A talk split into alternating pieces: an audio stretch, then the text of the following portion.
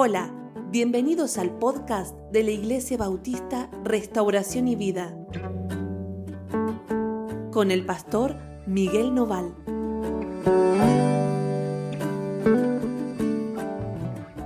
¿Cómo están? Dios los bendiga mucho. Bueno, nos estamos encontrando hoy para compartir otra vez el devocional, el devocional que nos tiene enganchados, ¿no? Con esto que la Biblia nos está enseñando, a mirar a Cristo.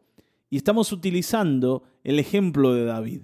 Hoy vamos a leer en el capítulo 17 de Primera de Samuel. Recuerden que ustedes van a encontrar la historia de David en estos dos libros básicamente, Primera y Segunda de Samuel. Así que en Primera de Samuel, capítulo 17, a partir del versículo 12 es donde vamos a leer. Así que si tenés tu Biblia, acompáñame en la lectura. ¿Sí? Antes de leer, quiero decirte cómo se titula el devocional de hoy. Se titula Listos para enfrentar la vida.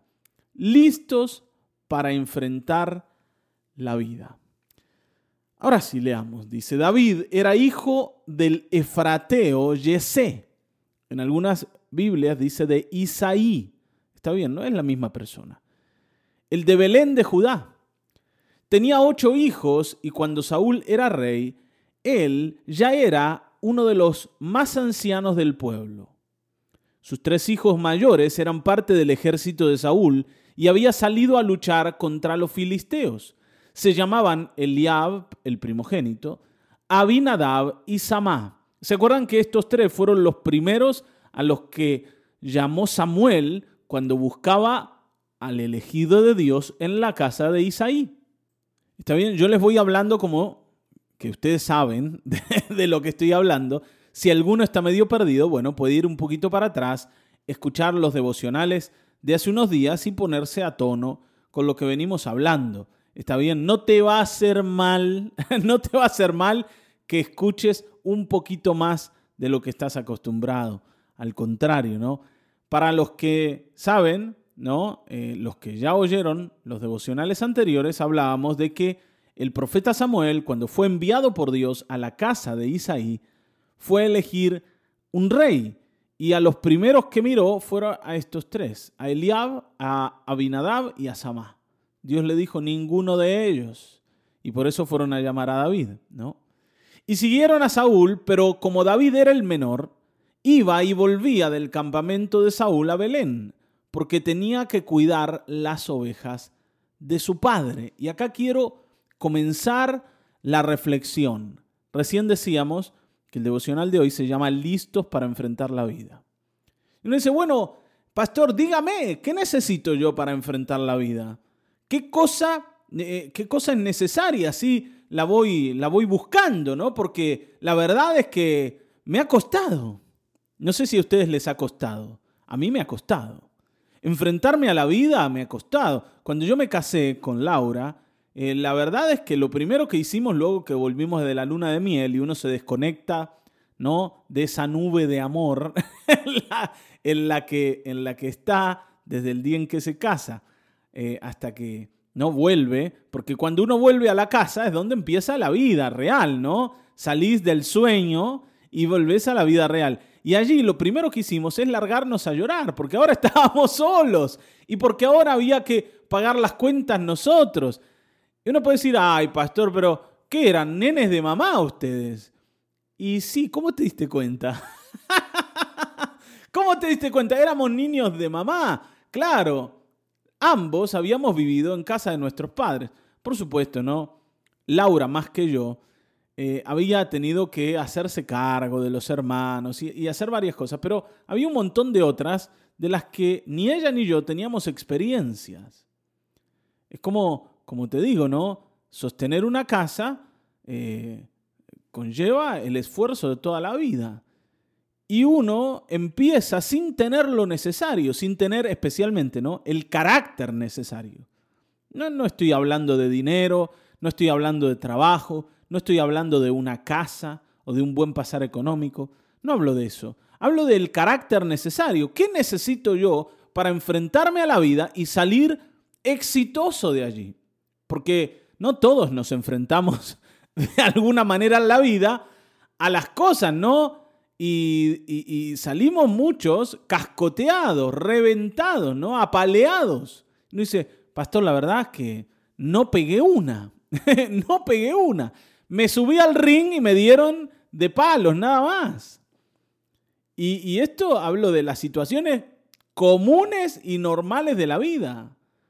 Yo me acuerdo de escuchar de una hermana que lloraba porque tenía que cortar un pollo, ¿me entienden, no? Y decía, para mí es mucho trabajo esto, y yo no sé cómo cortar el pollo, y, se angustiaba porque tenía que cortar un pollo. Y esto nos pasa, uno se puede reír, ¿no? Y por ahí vos decís, pero qué pavada, miren, como mi mamá, mi mamá es así, pero qué pavada, mirá que te vas a angustiar por cortar un pollo. Bueno, que, claro, algunos de ustedes eso les parece una pavadita, y para otros no. De la misma forma, lo que tal vez para vos sea muy complejo, para el otro no lo sea tanto. Cada uno de nosotros, está bien, ¿no? Tiene esas, esos puntos, esas debilidades en donde siempre hemos perdido batallas. Y normalmente esas batallas están perdidas porque cuando teníamos que hacer lo correcto, no lo hicimos. Cuando teníamos que poner en juego lo que era necesario para resolver una situación, no lo pusimos. Y, esto eh, ¿no? E, en cualquier área, pero especialmente cuando hablamos de la relación con los demás, cuando hablamos de las responsabilidades, cuando hablamos de los conflictos. Está bien, ¿no? Cuando hablamos del matrimonio, hablamos de la crianza de los hijos. Y entonces volvemos a la pregunta, ¿de dónde sacamos lo, necesario para enfrentarnos a la vida y salir exitosos, salir victoriosos? Y el primer recurso que yo tengo y que Dios me da desde que soy niño es a mis padres. Dice que David iba al campamento donde estaba el pueblo haciendo todo lo que hacía. Estaban ahí ocupados de la batalla, estaban oyendo al gigante y él iba y estaba con los hermanos y un poco que se sentía grande, adulto, pero después tenía que volver a cuidar las ovejas. Porque a pesar de que Goliat esté ahí, hablándole a Israel en el campo de batalla, las ovejas todavía tienen que cuidarse. Las ovejas tienen que comer. Pero, escúchame, papá, ¿cómo me vas a tener acá con las ovejas cuando el filisteo está por reventarnos? Está, algo va a pasar, algo va a ocurrir. Estamos viendo a ver si alguno se anima. Está bien, ¿no? la cosa importante está allá. Y el papá le decía, no, David, te toca cuidar a las ovejas. Ay, pero papá, no podés mandar a otro, no podés mandar a un, a un empleado, un siervo, un esclavo de esos que tenemos ahí alguno de ellos que se encargue, yo quiero estar acá. No, vos tenés que cuidar a las ovejas. No por las ovejas, no por las ovejas solamente, aunque las ovejas son importantes, sino por vos. Porque lo que tenés que aprender no está allá donde está el gigante todavía, sino está donde están las ovejas. Ahí es donde vos tenés que ser verdaderamente útil. Y ahí es donde tenés que comenzar a cosechar victorias. Nosotros no hemos sido personas, y esto me he cansado de decírtelo, no hemos sido personas obedientes. No hemos sido, no hemos sido, no, no hemos sido exitosos en nuestra relación con nuestros padres. ¿Qué es ser exitoso en la relación con papá y con mamá? Bueno, ser obediente con ellos. El éxito de un hijo es ser obediente a los mandamientos y ordenanzas de sus padres. No hay otro éxito para el hijo. Ustedes saben que uno en la vida va transformándose y va cambiando. Nuestros roles comienzan a cambiar. Yo arranco como hijo. Mientras soy hijo, normalmente también soy hermano. Y allí hay dos roles que conviven. Pero luego, cuando salgo de la casa de papá y mamá, me transformo en esposo, en esposa, no las mujeres. Y luego, en, el, ¿no? en el desarrollo de mi rol como esposo, me transformo en padre. Y luego en abuelo. Y en cada una de, esos, de esas etapas y en cada uno de esos roles, yo tengo que tener éxito, tengo que ser exitoso. Y el éxito en nuestro rol de hijos es ser obedientes. Como el éxito de los padres es criar hijos en el temor del Señor. En el temor del Señor, esto es lo que dice la Biblia. Poder criarlos, poder formarlos, poder conducirlos hacia el Señor como personas de carácter, como personas de bien, como personas responsables, útiles para todas las tareas con las que se vayan a enfrentar. Cuando somos hijos, nuestra función es la de la obediencia, no hay otra. Está bien, ¿no? Y David tenía que entender que para él ser exitoso en lo que venía en su vida, para que David fuera exitoso, lo vuelvo a decir porque me parece que lo dije medio raro, para que David fuera exitoso en lo que venía para él en la vida, tenía primero que salir exitoso de la tarea que estaba haciendo en ese momento, que era la de la obediencia, la del servicio en la casa. ¿Te das cuenta por qué nosotros arrancamos la vida sin lo necesario? Porque ya empezamos mal. Salimos de la casa de papá y mamá sin ser obedientes a papá y mamá. Y entonces nos vamos a enfrentar a desafíos que nos van a proponer dificultades para las que no estamos preparados. Dice, bueno, siempre lo mismo, pero al final de cuentas que estamos perdidos ya. No, no, no. No estás perdido. No quiere decir que estés perdido, pero tenés que darte cuenta dónde están los problemas. Porque si no, ¿sabes qué va a pasar? Le vas a terminar echando la culpa a alguien más. Si vos no te das cuenta que sos vos el responsable, le vas a terminar echando la culpa a alguien más, normalmente al que vive con vos. Y bueno, ¿y, qué quiere? Que me vaya bien. Mire con quién me casé. Mire los hijos que tuve. Mire los padres que me tocaron. Un desastre de padres. Los del vecino eran mejor. Bueno, pero vos tenías los padres que el Señor te dio y tenías una función cuando estabas con ellos. Con los padres biológicos o con las personas que funcionaron como padres. Está bien, ¿no? Con quien te haya criado. Con la persona que intentó guiarte en la vida. Normalmente uno tiene a alguien que lo intentó guiar. Y si no lo tuviste de niño, de niño niño, lo tuviste un poquito más grande. Bueno, cuando te enfrentaste a la autoridad, ¿cómo fuiste? ¿Cómo te comportaste? Allí hay un éxito o un fracaso. Cuando yo salgo como desobediente, salgo fracasado de la relación con mis padres. Y yo sé que esto es duro y es difícil de entender a veces. Porque para nosotros el éxito está en el amor y en el que nos queremos y nos amamos. Y yo digo, no, mi vieja, ¿no? Como papo. Nadie se atreva a tocar a mi vieja porque mi vieja es lo más grande que hay. Sí, pero cuando vivías con la vieja no le hacías caso en una. Y ahora querés cuidar a la vieja cuando no la cuidaste antes. Pero tampoco por la vieja, o tampoco por el viejo, sino por vos. Está bien, ¿no? David tenía que volver a cuidar a las ovejitas y volvía y hacía su tarea. Dice, durante 40 días seguidos, y a la mañana y a la tarde, el filisteo Goliat estuvo desafiando a los israelitas. 40 días seguidos, el gigante allí, y David teniendo que volver a cuidar a las ovejas. Uno de esos días, Yesé, o Isaí, como les decía, le dijo a David su hijo, ve al campamento y llévales a, tus hermanos 20 litros de trigo tostado y estos 10 panes. Lleva también 10 quesos de leche y entrégaselos al comandante del batallón, pero asegúrate de que ellos estén bien y tráeme algo que pruebe que están bien. O sea, David tenía una tarea, llevarles comida y traer pruebas de que sus hermanos estaban con buena salud. Está bien, ¿no? Dice, mientras tanto, Saúl y su ejército luchaban contra los filisteos en el valle de La. No es que estaban luchando, sino que estaban ahí, parados para la batalla. Está bien. Y David se levantó muy temprano. ¿Ven? No es un hombre que dice, bueno, papá, ya me voy a levantar. ¿Cuánto? ¿Cuánto hincha este viejo? ya voy. No, pero David, tenés que salir temprano porque si no, no vas a llegar a tiempo y no vas a volver a tiempo. Haceme caso. Bueno, bueno. No, David no, era pachorriento para hacer las cosas. Se levantó muy temprano, dejó a las ovejas al cuidado de otro. Fíjense que cuando él sale, no deja a las ovejas que, ¿no? que se arreglen las ovejas.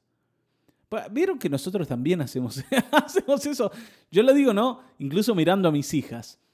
Uno le dice, bueno, anda y llévale a tus hermanos los quesos, los panes y toda la historia. Entonces digo, bueno, ahora sí voy al campamento, vamos. Y me preparo y me animo y voy para allá. Pero la tarea que tenía que hacer, que no, no es que me relevaron, la dejé ¿no? ahí colgada. Y cuando volví, las ovejas estaban todas ¿no? moribundas, porque no habían tenido nada para comer, nada para tomar, porque había venido algún, alguna, ¿no? alguna fiera del campo y se había llevado alguna. Estaban ahí media muertas. No, no, David dejó a alguien. O sea, fue responsable con la tarea que tenía por hacer y, y no, no se emocionó con lo nuevo sin dejar como concluido, sin dejar listo, sin dejar eh, eh, bajo cuidado lo anterior. Nada se escapaba de la, de la cabeza de David y del corazón de David. Nada él dejaba por hacer. Las cosas estaban hechas. Sabía que cuando iba a volver se iba a encontrar con las ovejitas en buen estado de salud, así como también los hermanos iban a estar en buen estado de salud porque le llevaba la comida, las ovejitas también quedaban con comida. Nosotros también tenemos esto, ¿no? De que hay cosas que son más importantes y otras menos importantes. Nos dedicamos mucho a las muy importantes y descuidamos las que son menos importantes. Esto, por ejemplo, lo hacemos los varones con el trabajo. Nosotros qué decimos? Lo más importante de la vida es el trabajo. ¿Y la familia? Bueno, la familia también, pero la familia está ahí, es tu familia. ¿Quién te la va a quitar? No, no, pero la familia es importante también. Sí, pero el trabajo. Eh, si yo no trabajo, pastor, ¿quién come acá en esta casa? Eh, mis hijos tampoco comen, así que yo me tengo que dedicar al trabajo. Y por dedicarme al trabajo, la familia quedó ¿no? a expensa de lo que ocurra. Y entonces los dejaste ahí sin comida. No sin comida, está bien, no material, sin, sin eh, cosas en la heladera o en la alacena para alimentarse. No estoy hablando de eso, estoy hablando, los dejaste sin atención, sin cuidado, sin cariño, sin amor de tu parte. Y después, cuando volvés, cuando te das cuenta que tenés una familia y querés ir a buscarla, esa familia ya no te reconoce. Esa familia ya no está para vos porque vos no estuviste para ellas. Esa familia tal vez empezó a oír a otros. Esa mujer que dejaste ahí empezó a mirar para otros lados. Y vos decís, pero ¿cómo puede ser? Si yo me dediqué a trabajar, justamente, te dedicaste a trabajar y no te dedicaste a la familia. La familia tiene que quedar tan cuidada, tan cuidada y tan atendida como tu trabajo. ¿Y cómo voy a hacer eso? Bueno, no sé cómo lo vas a hacer, pero lo tenés que hacer. No vas a preguntar a mí cómo lo tenés que hacer. Está bien, ¿no? Vos sabés qué es lo que podés hacer para seguir atendiendo tu casa. Es verdad que hay, hay tiempos donde uno hace sacrificios, pero esos tiempos tienen que ser calculados. Tienen que tener un comienzo y tienen que tener un final. Si yo no le pongo límite a lo que estoy haciendo y no, no lo no lo ajusto, hay algo que se va a terminar rompiendo. Y esto te lo digo para que cuando leas este texto que estamos leyendo juntos, te des cuenta que David no tenía éxito porque sí. No es que un día iba caminando y se tropezó con el éxito y dijo, hola éxito, qué lindo que te encontré. No es un tipo que un día se le ocurrió tirar un piedrazo y mató un gigante que estaba parado ahí. Está bien, ¿no? No era alguien que hacía las cosas de manera improvisada. Nosotros a veces queremos tener victorias improvisadas. Bueno, ya te digo, eso no existe.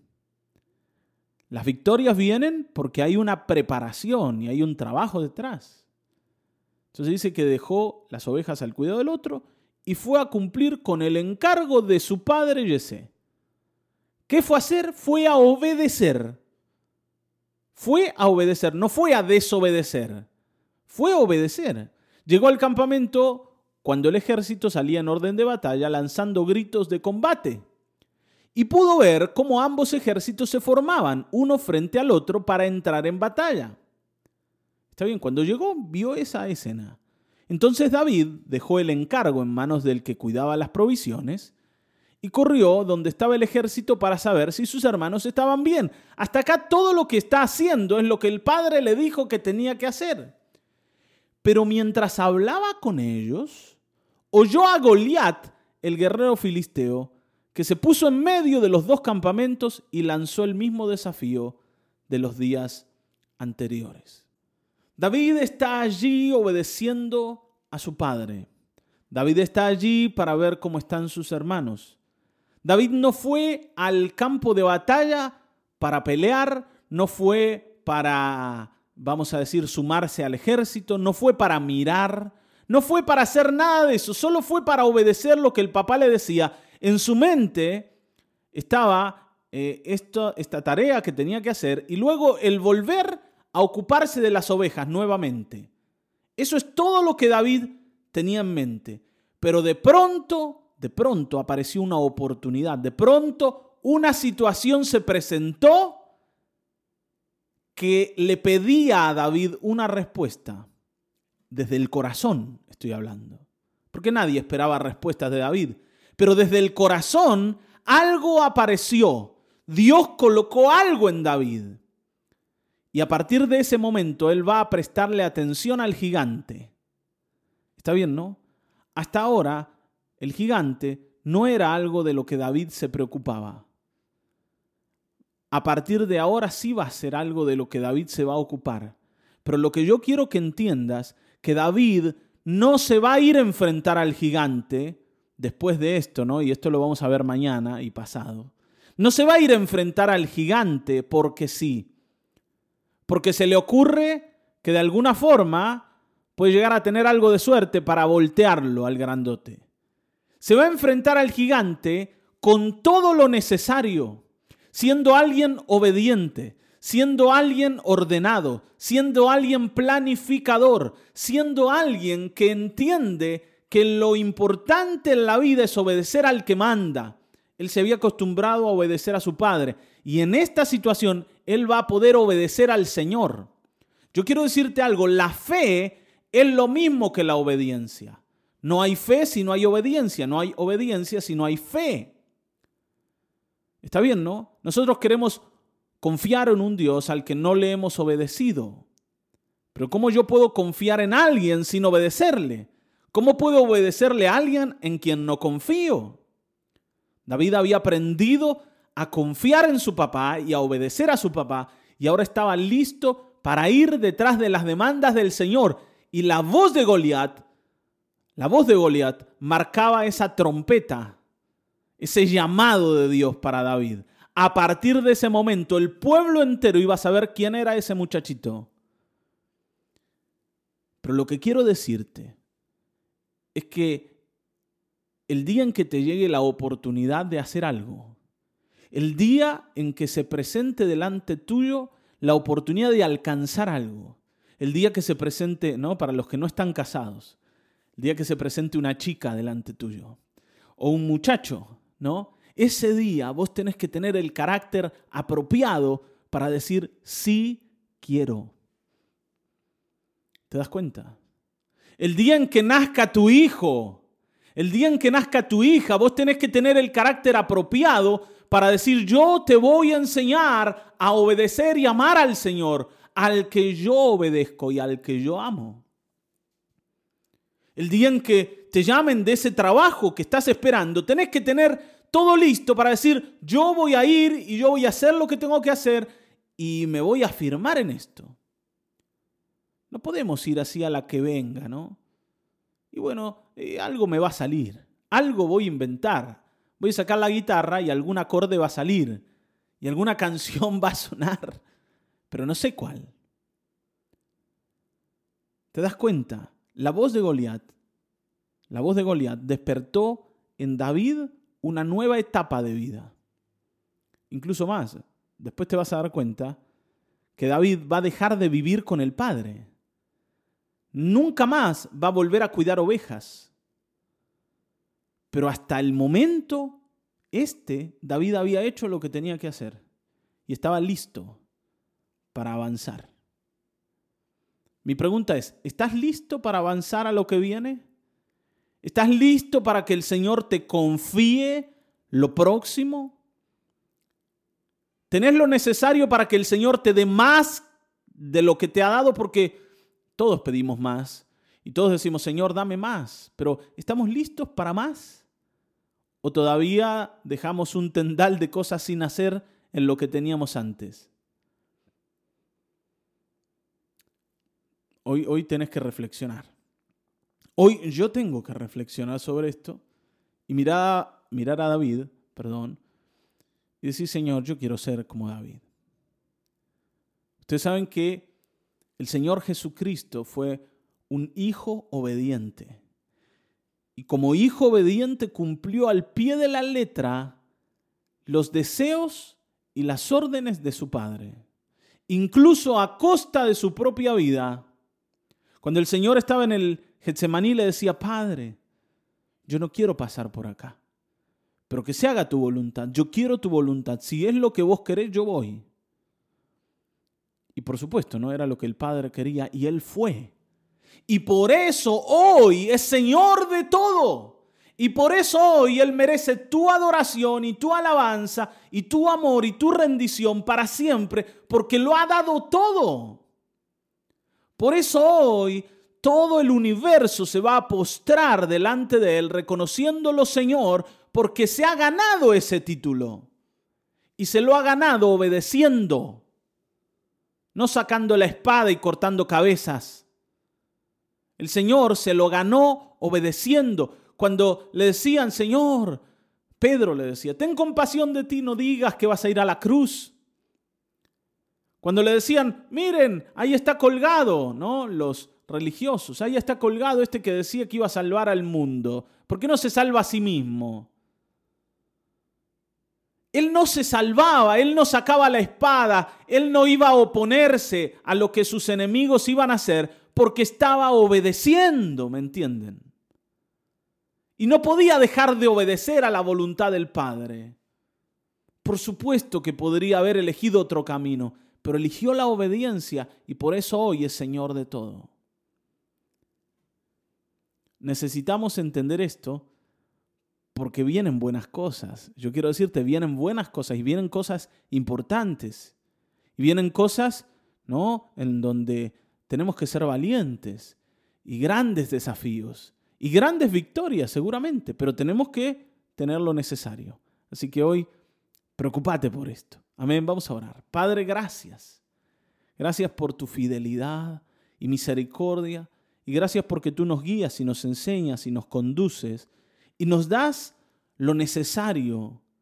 Señor, cada etapa en la vida nos propone desafíos necesarios para crecer y enfrentar nuevas etapas. Pero queremos ser fieles en lo poco, en lo que debemos hacer. Así como David, cuidando ovejas. Y allí Señor, va a estar el entrenamiento necesario para que cuando tengamos que enfrentarnos a nuevos desafíos, seamos verdaderamente apropiados y obtengamos la victoria. Gracias, amado Dios. En el nombre de Jesucristo, gracias. Padre, muévenos de ese lugar en donde estamos estancados, pensando en que esto depende de los demás, que hoy entendamos que depende de nuestras propias decisiones y estemos listos para tomarlas. En el nombre de Cristo Jesús, te adoramos y te bendecimos. Amén, amén, amén. Hasta aquí hemos llegado. Nos volveremos a encontrar en el próximo episodio de Mañanas de Restauración y Vida. Dios te bendiga.